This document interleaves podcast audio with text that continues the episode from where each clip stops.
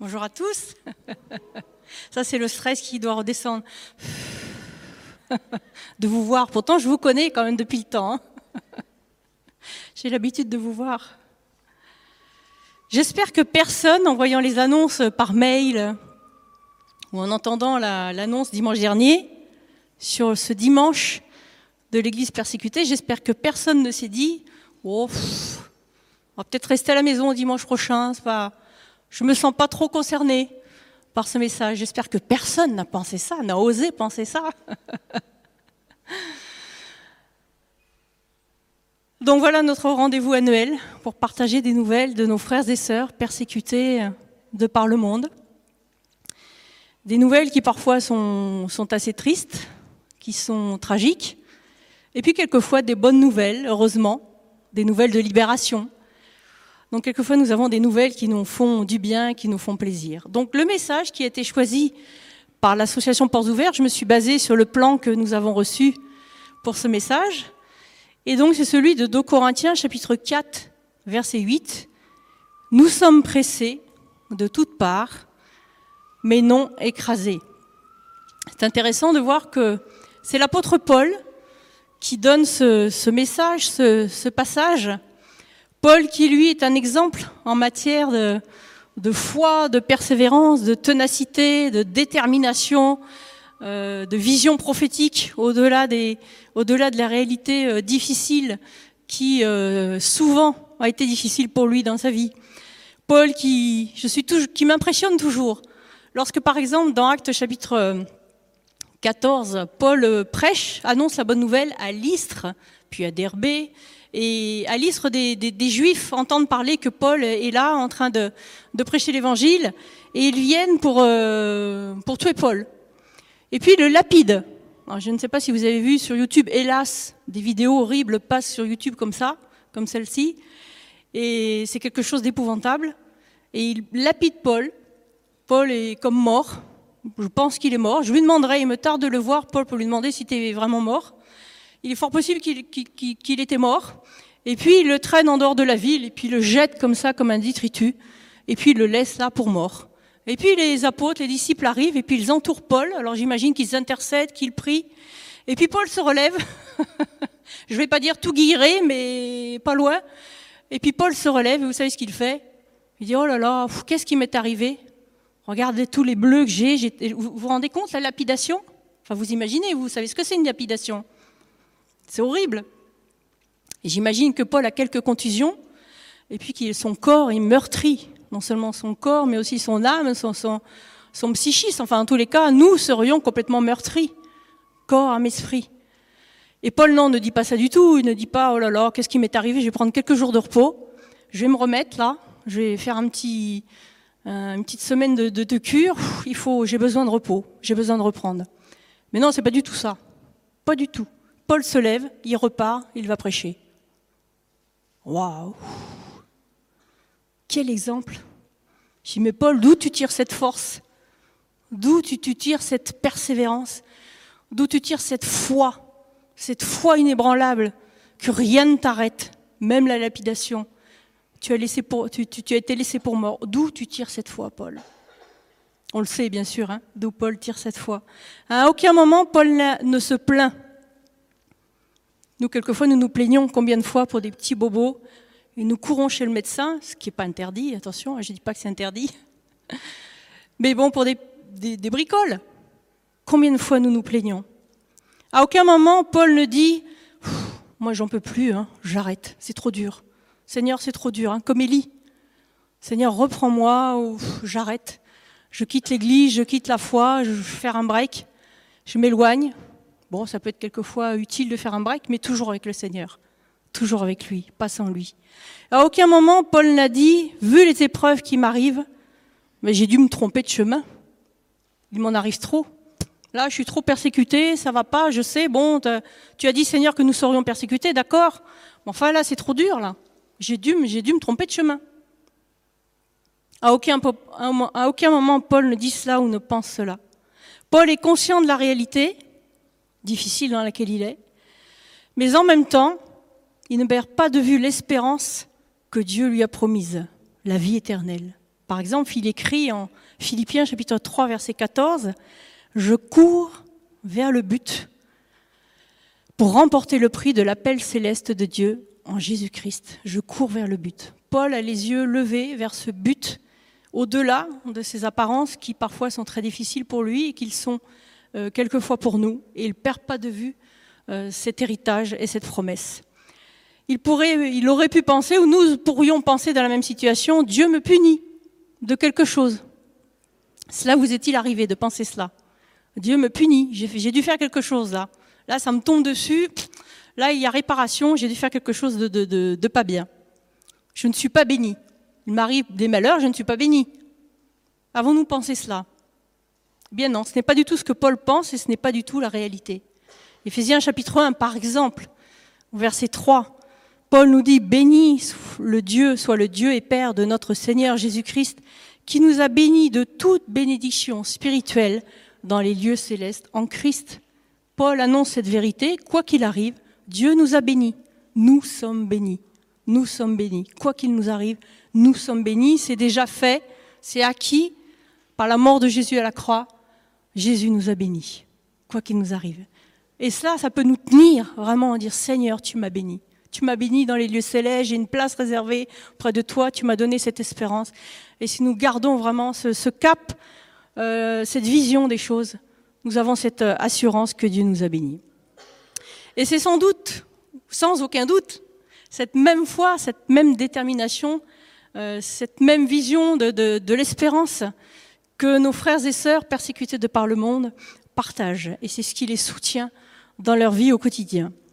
340 millions, Portes Ouvertes, hein, l'association Portes Ouvertes, estime aujourd'hui que c'est le chiffre de 2021, estime que plus de 340 millions de chrétiens sont persécutés ou discriminés en raison de leur foi.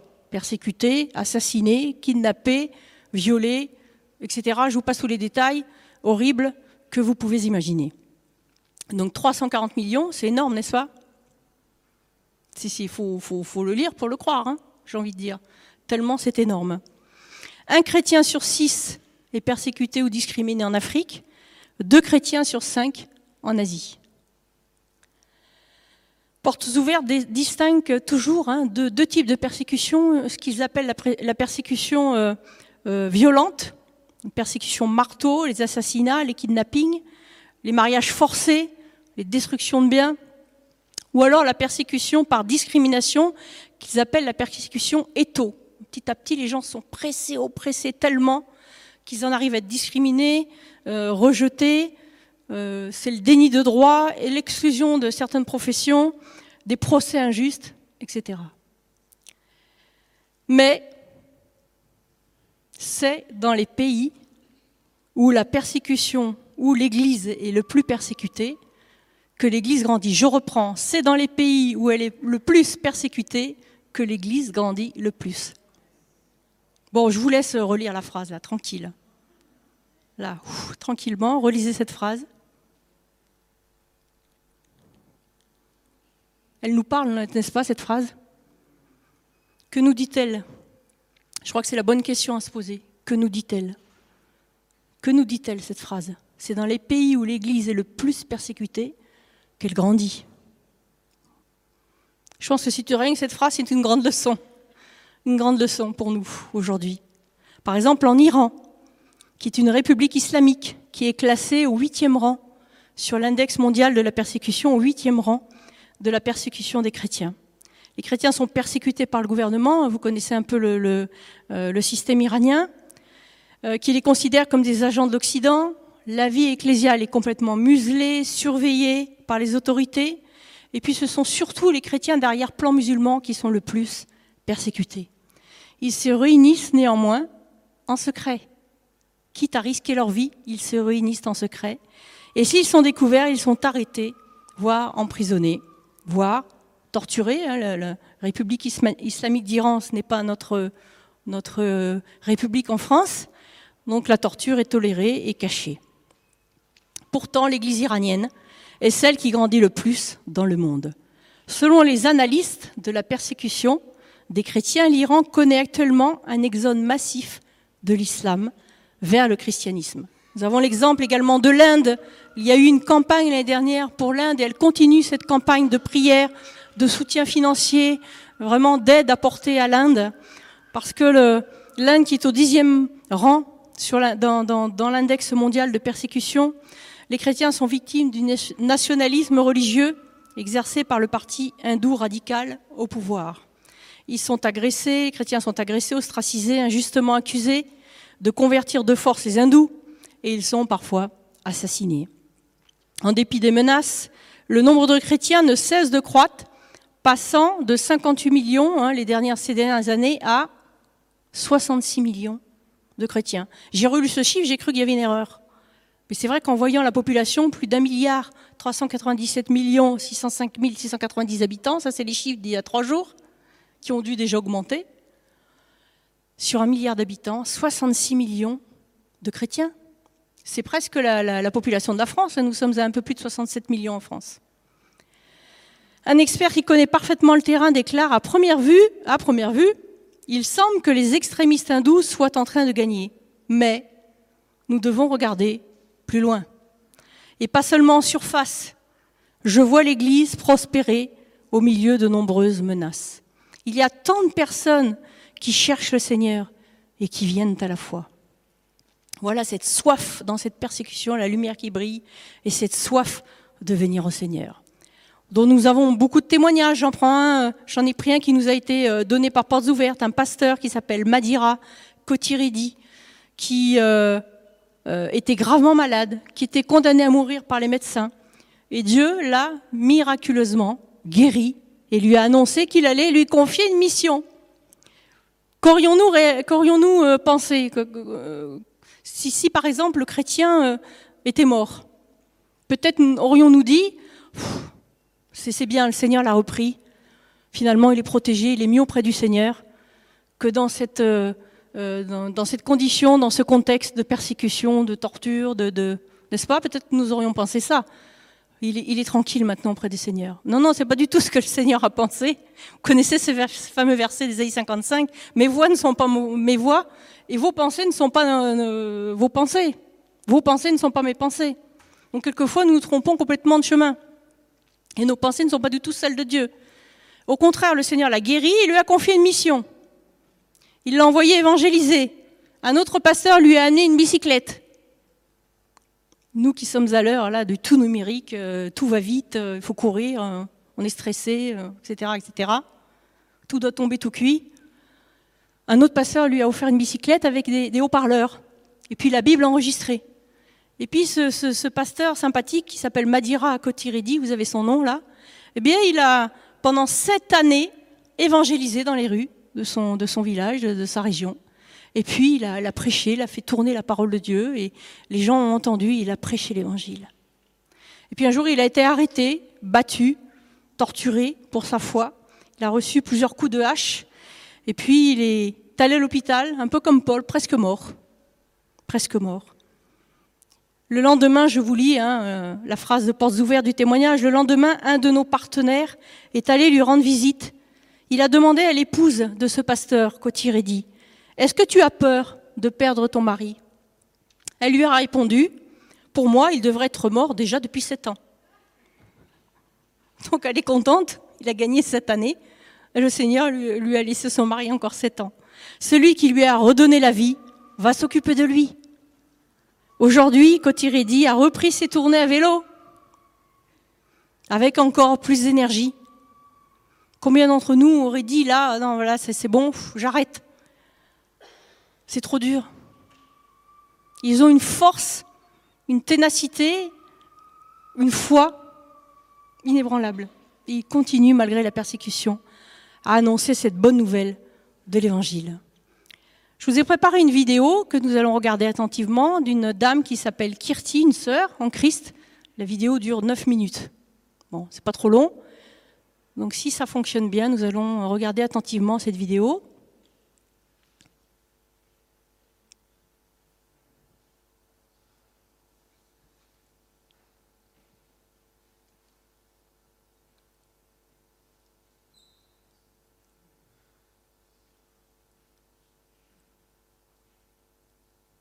Le son est bien branché, le son est bien branché.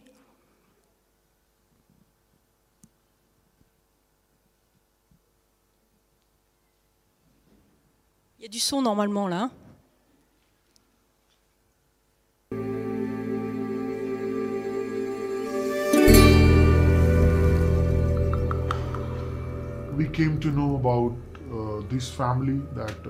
Nous avons appris l'existence de cette famille. Leur fille a été assassinée. Parce que cette famille avait décidé de suivre Jésus, ils ont dû payer un prix très élevé. Quand j'ai appris cette histoire, j'ai été secoué intérieurement, parce que ma fille avait exactement le même âge à l'époque. Mais le père a fait une déclaration qui m'a fortifié. Nous lui avions demandé Veux-tu continuer dans ta foi ou veux-tu la quitter? Parce que tu es en train de perdre tes proches et ils ont menacé de faire pareil à tes autres enfants. Ce père a répondu C'est Dieu qui m'a donné ma fille et c'est lui qui me l'a reprise. Il m'a fait penser à Job à ce moment-là. Cela a continué à tourner dans ma tête. Je suis rentré à la maison, j'ai parlé avec ma femme et je lui ai dit Croire au Christ, avoir la foi en Jésus-Christ, ce n'est pas facile. Cela coûte très cher. Et j'ai dit à ma femme, si quelqu'un arrive et me bat, me tue, je suis prêt à mourir pour le Christ. Mais si quelqu'un s'en prenait à mes enfants,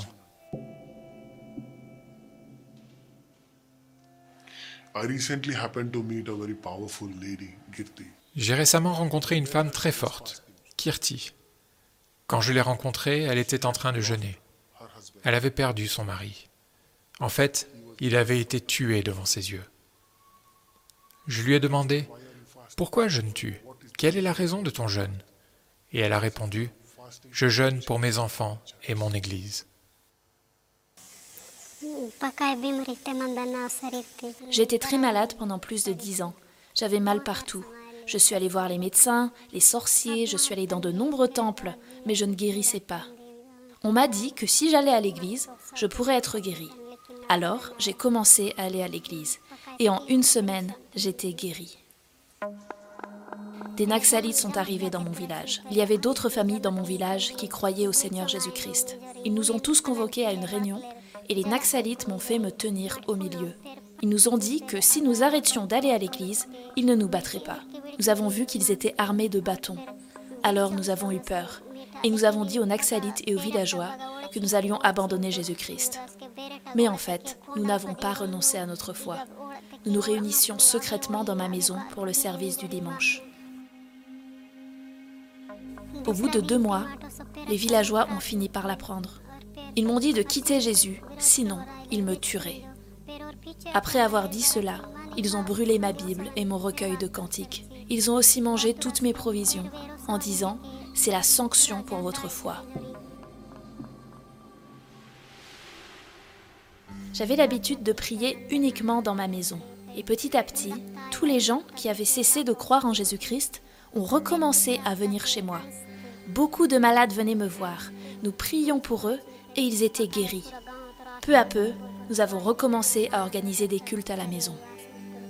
Lorsque les habitants du village ont appris que nous nous réunissions à nouveau, ils ont organisé une nouvelle réunion dans le village. Ils ont fait venir une des personnes qui avait été guérie et ils l'ont battue.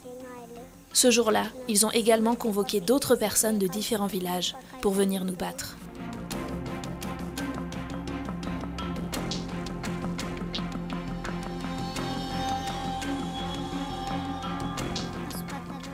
Tout en me battant, ils me disaient d'abandonner Jésus-Christ.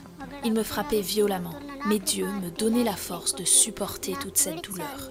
Alors j'ai dit que je n'abandonnerai pas Jésus-Christ. À ce moment-là, d'autres croyants se sont joints à moi pour dire que non plus, ils n'abandonneraient pas Jésus-Christ.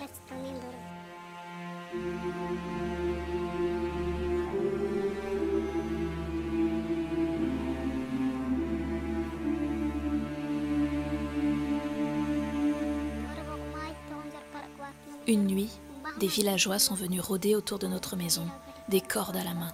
Vers minuit, ils ont frappé à notre porte. J'ai ouvert et ils m'ont demandé Où est ton mari? J'ai répondu que mon mari dormait. Leurs visages étaient cachés par des foulards. Ils sont rentrés dans ma maison et ont emmené mon mari avec eux. J'ai compris qu'ils voulaient se venger sur mon mari à cause de la solidité de ma foi. J'ai essayé de les arrêter, mais ils m'ont poussé à l'intérieur de ma maison et ils ont fermé la porte.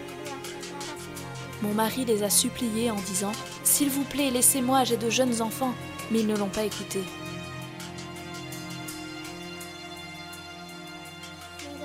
Pendant six jours, ils ne lui ont donné ni eau ni nourriture. Ils lui ont bandé les yeux et l'ont emmené de village à village. Mon mari avait perdu la mémoire à cause des tortures qu'on lui faisait subir. Le jour où ils ont décidé d'exécuter mon mari, ce jour-là, mon mari n'était plus capable de me reconnaître et ils ne m'ont pas permis de m'approcher de lui.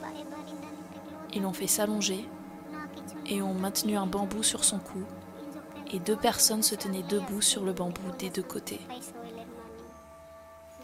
Après quelques instants, ils ont dit Viens récupérer le corps de ton mari. Ce jour-là, il y avait aussi un autre homme qu'ils voulaient exécuter. Ils ont relâché l'autre homme parce qu'il n'était pas croyant.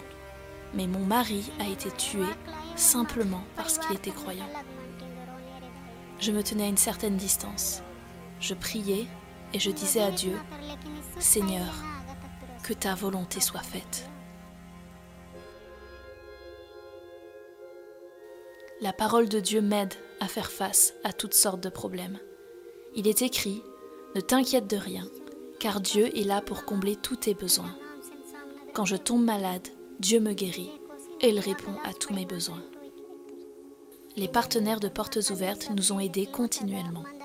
Non seulement ils se sont occupés de la nourriture, mais ils nous ont aussi fourni des couvertures et des vêtements. S'il vous plaît, priez pour les personnes qui ont livré mon mari aux Naxalites, afin qu'elles puissent obtenir le salut, que Dieu change leur cœur et qu'ils puissent eux aussi accepter Jésus-Christ dans leur vie. Je prie pour le salut de mon village, et je crois que mon village obtiendra le salut.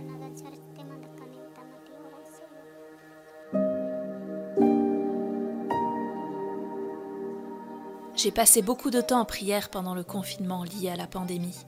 De nombreux villageois sont venus chez moi pour prier pour leur maladie, et Dieu les a tous guéris.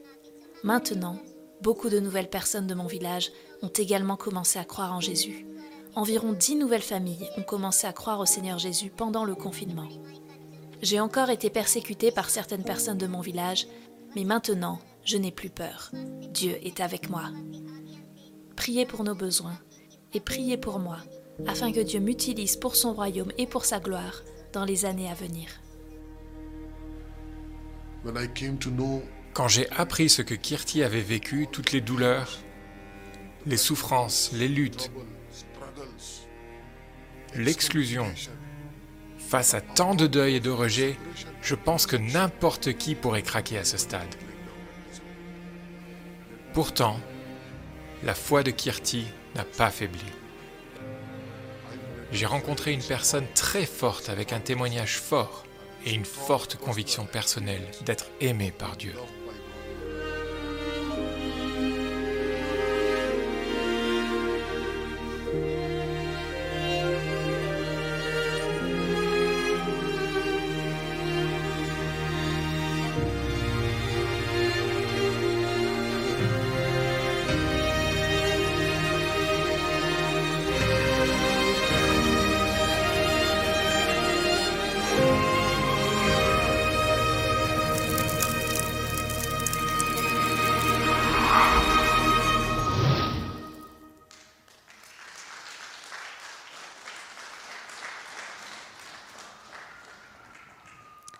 Ce qui m'a beaucoup touché et ému dans, ce, dans cette vidéo de cette sœur, c'est bien sûr sa persévérance, sa détermination, son courage face à la persécution, sa foi qui n'a pas chancelé.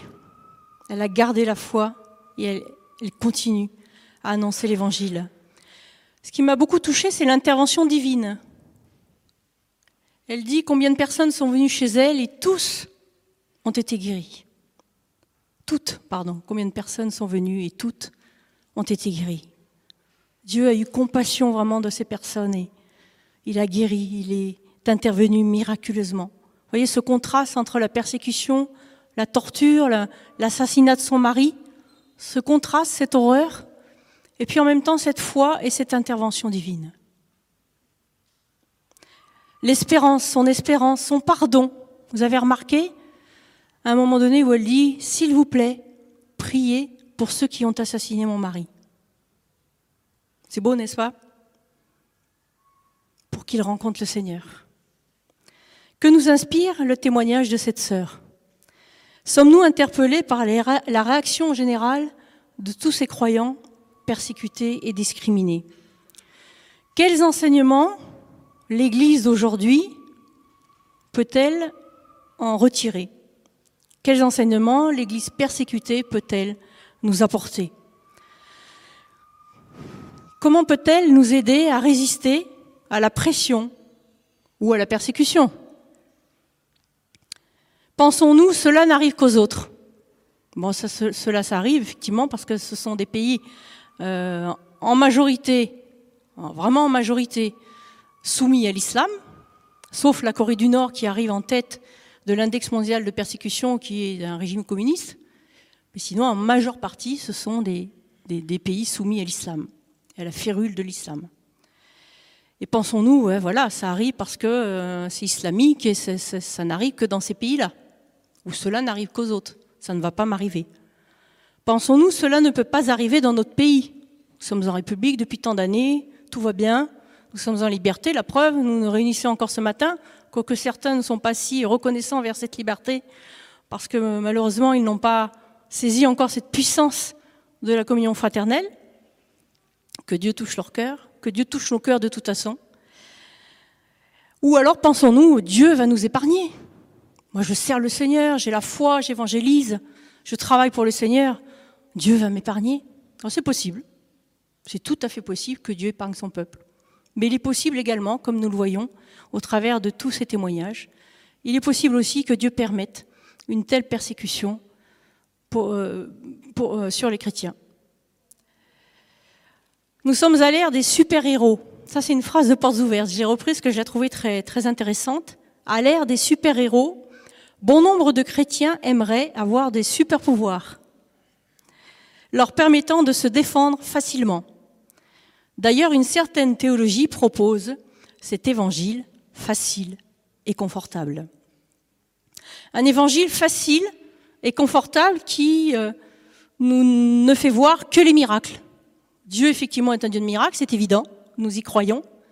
Mais cet évangile facile et confortable qui ne nous ferait voir que les miracles sans que nous nous engagions dans une consécration totale, sans que nous ayons cette euh, notion, cette euh, réalité du dépouillement qui pourrait nous faire perdre tous nos acquis, nos biens, nos maisons, nos familles.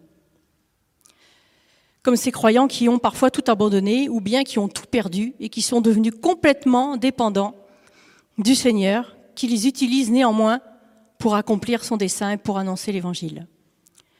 Cet évangile facile et confortable qui nous, nous ferait voir, encore une fois, que des prodiges, que la gloire de Dieu, ça n'empêche pas que nous voyions, nous voyons dans cet euh, épisode les miracles de Dieu, les guérisons, toutes les personnes qui ont été guéries.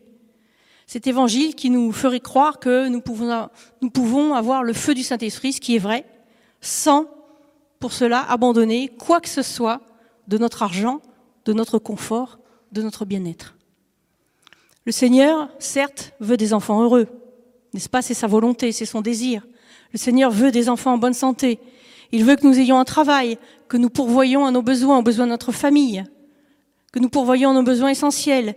Bien sûr que le Seigneur veut que nous soyons dans des bonnes conditions de vie. Il veut notre bien, c'était son désir, c'est son désir. Mais souvent, nos critères de bonheur eh bien, ne sont pas les siens. Nous plaçons des critères dans un bonheur quels qu'ils soient, qui ne sont pas les critères du Seigneur. Qu'ont ces croyants persécutés de plus que nous pour résister à la persécution et à la discrimination Cette sœur Kirti que nous venons de voir et tous ces croyants ont compris qu'ils détenaient un trésor. Un trésor qui surpasse toute chose. Un trésor qui est bien au-delà des biens matériels, de notre propre vie, de leur propre vie. nous détenons un trésor. Philippiens chapitre 3 verset 8, c'est encore Paul qui nous parle, je considère même tout comme une perte à cause du bien suprême. On peut mettre la vidéo s'il te plaît, Philippiens 3 8. Je considère même tout comme une perte à cause du bien suprême, qui est la connaissance de Jésus-Christ, mon Seigneur. À cause de lui, je me suis laissé dépouiller de tout et je considère tout cela comme des ordures afin de gagner Christ. Pensez-vous que Paul était différent de nous? Oui, mais enfin, c'est Paul. Ça m'arrive de le dire aussi, hein. le grand Paul, qui était petit, d'après son prénom Paul. Mais non, mais j'ai complètement faux si je dis ça. Complètement faux. Paul était de la même nature que nous. Combien de fois nous sommes-nous mis en colère? Je prends quelques petits exemples concrets de la vie euh, euh, quotidienne. Enfin, combien de fois nous sommes-nous mis en colère ou cela nous est-il arrivé de nous mettre en colère parce que la machine à laver était en panne parce qu'elle n'est pas réparée à temps?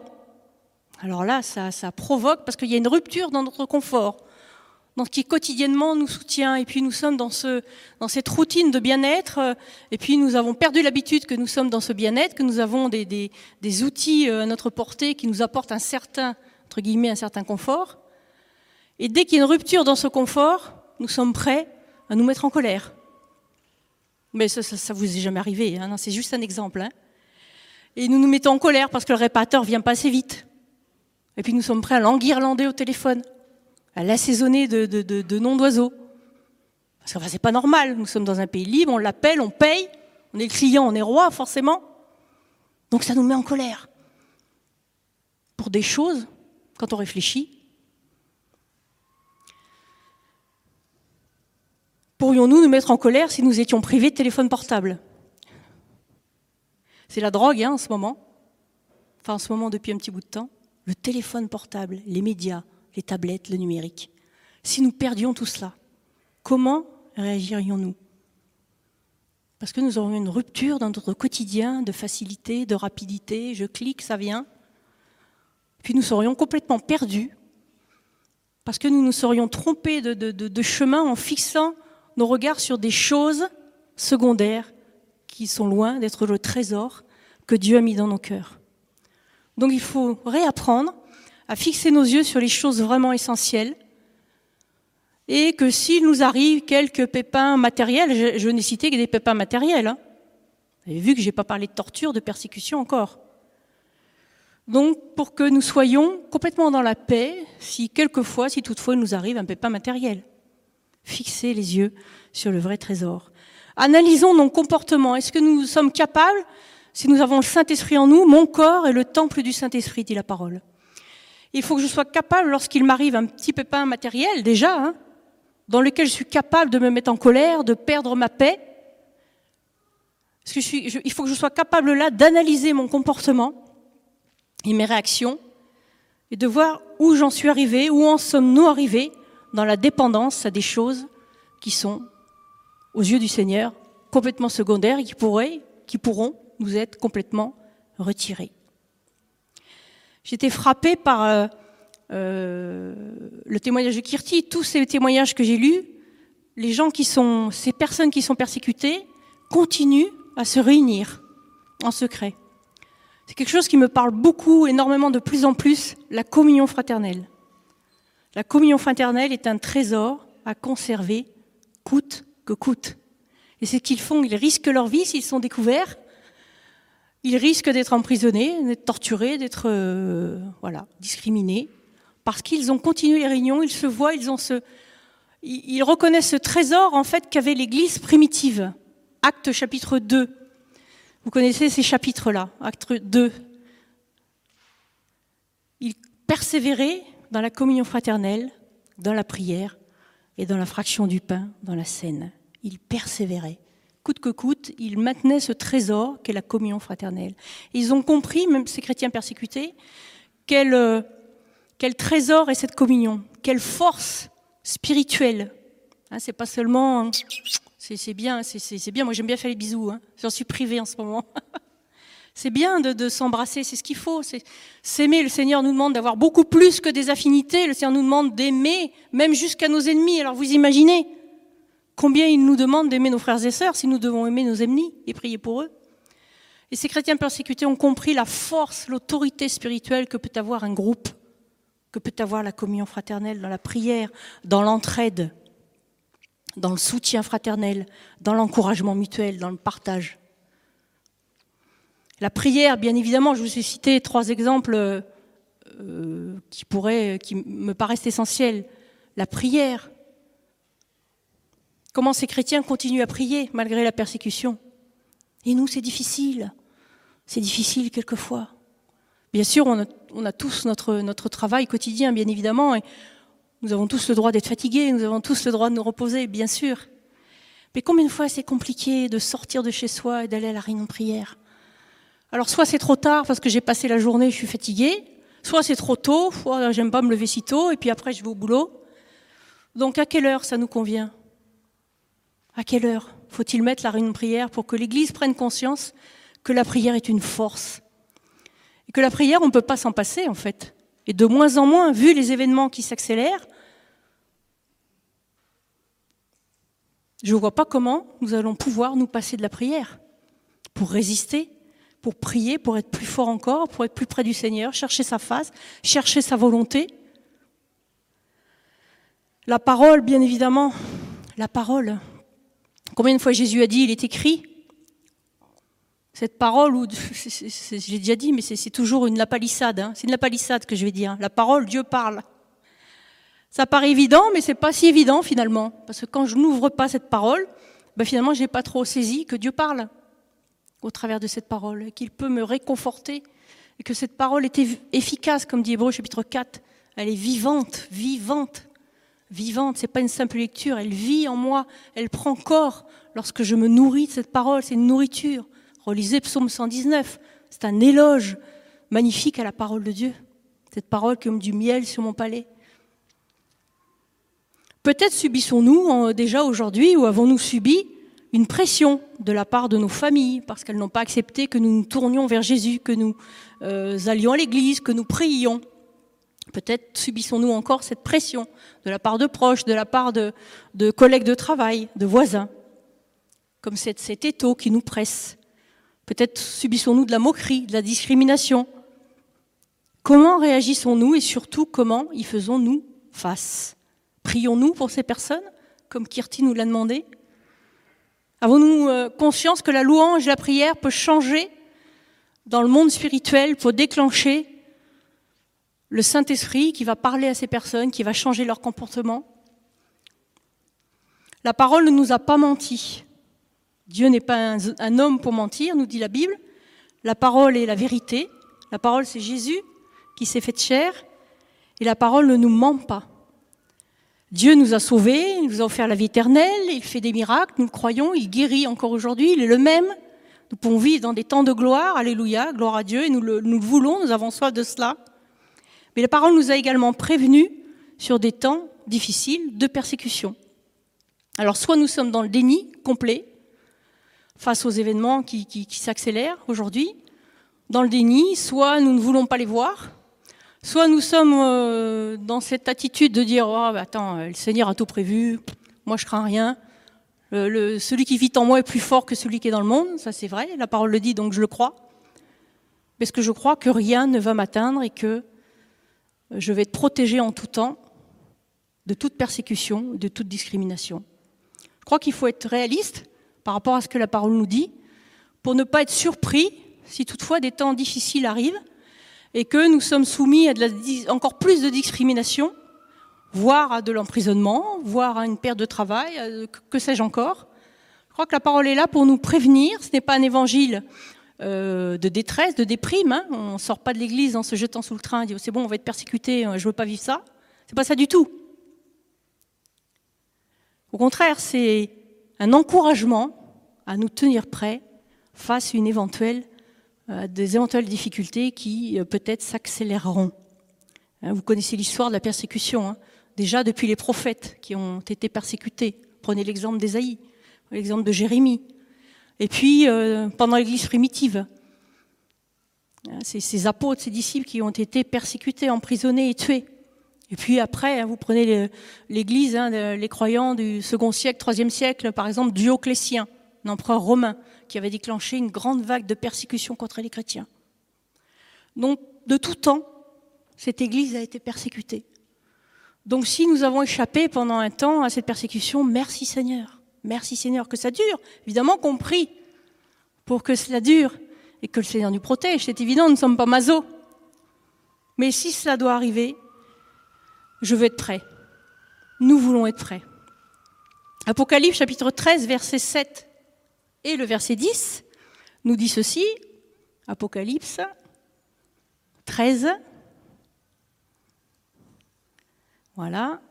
Il lui fut permis de faire. Alors là, il parlait de, de la bête hein, qui monte de la terre, c'est-à-dire ce sont des gouvernements coalisés.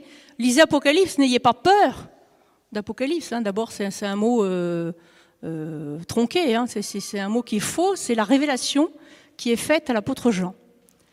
La révélation des derniers temps, du retour de Jésus-Christ en gloire, qui amènera la paix. Il n'y aura plus ni deuil, ni cri, ni douleur. Donc il y a des bonnes nouvelles dans ce livre. Donc si vous n'avez pas lu Apocalypse, je vous encourage à le lire. Ce n'est pas un livre d'horreur, c'est un livre de, de, de, réalité et du retour de Jésus et du jugement de Dieu justement. Nous aimons la justice, nous avons envie, nous avons envie que toutes ces choses horribles s'arrêtent, que le Seigneur vienne, qu'il n'y ait plus de deuil, qu'il n'y ait plus de gris, cri, qu'il n'y ait plus de larmes. Nous avons tous envie de cela, de vivre de nouveau dans cette paix.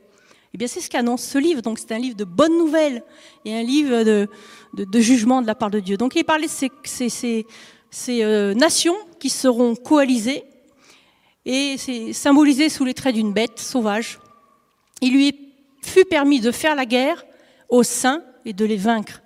Elle reçut l'autorité sur toute tribu, tout peuple, toute langue et toute nation.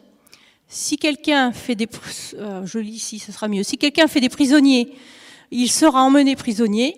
Si quelqu'un tue par l'épée, il doit être tué par l'épée. C'est ici que sont nécessaires la persévérance et la foi des saints. Vous voyez, la Bible nous avertit que dans ces derniers temps, avant le retour de Jésus, il y aura une période de persécution contre les saints et ces nations feront la guerre aux saints. Ils ne se gêneront pas pour les discriminer, les chasser de certains travaux, comme ils ont fait aux juifs, hein, comme l'ennemi a fait déjà la Seconde Guerre pour, nos amis juifs. Donc ils feront de même envers les chrétiens. De Timothée chapitre 3, verset 12 nous avertit également. Du reste, tous ceux qui veulent vivre avec piété en Jésus-Christ seront persécutés. Il y a un Pierre aussi, chapitre 4, j'ai pris de, Paul, euh, Jean et puis Pierre. Hein, donc euh, vous voyez qu'ils disent la même chose. Hein. Si vous êtes insultés à cause du nom de Christ, vous êtes heureux, parce que l'Esprit de gloire, l'Esprit de Dieu repose sur vous. Verset 16, même, mais si quelqu'un souffre parce qu'il est chrétien, qu'il n'en ait pas honte. Au contraire, qu'il rende gloire à Dieu dans cette situation. En effet, verset 17 qui est très intéressant, c'est le moment où le jugement commence. Il commence par la maison de Dieu, j'ai mis trois petits points. C'est intéressant, c'est Pierre qui écrit donc au premier siècle de notre ère. Et déjà, il parle hein, que c'est le moment où le jugement commence. Il commence par la maison de Dieu. On a l'impression, depuis cette, cette annonce de Pierre, qu'il y a une sorte de clivage dans, la maison de Dieu, dans son corps, entre ceux qui vraiment, qui marcheront à contre-courant, qui suivront les, indications de Dieu, qui, euh, liront la parole, qui seront nourris, qui seront vraiment euh, habités par le Saint-Esprit et qui continueront à servir le Seigneur coûte que coûte. Et puis l'Église, peut-être de surface, qui aura moins ses convictions et qui, euh, on le voit déjà hein, dans certains courants religieux d'Église, qui accepteront des valeurs qui ne sont pas du tout euh, morales et qui signeront pour ces valeurs amorales complètement contre la, parole de Dieu. Donc j'ai l'impression qu'il y aura ce clivage de plus en plus euh, au fur et à mesure que les temps vont avancer. Il y a un verset qui est très parlant, qui me fait un peu peur, moi c'est Luc 18, 18 où, où il est dit, le Fils de l'homme, Jésus, trouvera-t-il la foi sur la terre? Bien, ça, ça parle à mon cœur. Si nous sommes conscients de la réalité, nous constatons une diminution en ce moment progressive, hein, ça c'est pas un scoop, de nos libertés. Et en tant que chrétiens, sans doute serons-nous prochainement de plus en plus pressés, oppressés, discriminés, et peut-être connaîtrons-nous aussi la persécution, marteau, hein, euh, kidnapping, euh, euh, emprisonnement, etc. Relisez ça dans Matthieu chapitre 24. Je vous donne ce, chapitre si vous voulez euh, vérifier. Matthieu 24. Luc 21, 28.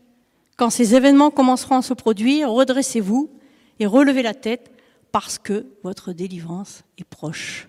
Donc, ces versets nous disent, ne vous inquiétez pas, ne soyez pas dans la déprime, ne soyez pas dans la détresse. Certains versets nous disent, réjouissez-vous. Oui, la persécution est arrivée, vous êtes emprisonné, réjouissez-vous.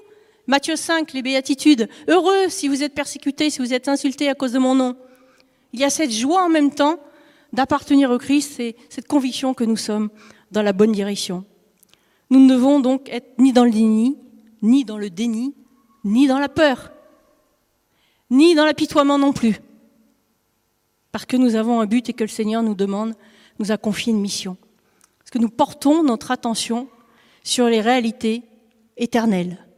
Romains chapitre 8, verset 18, J'estime que les souffrances du moment présent ne sont pas dignes d'être comparées à la gloire qui va être révélée pour nous. Donc préparons-nous, préparons-nous. Est-ce que c'est interdit de se préparer?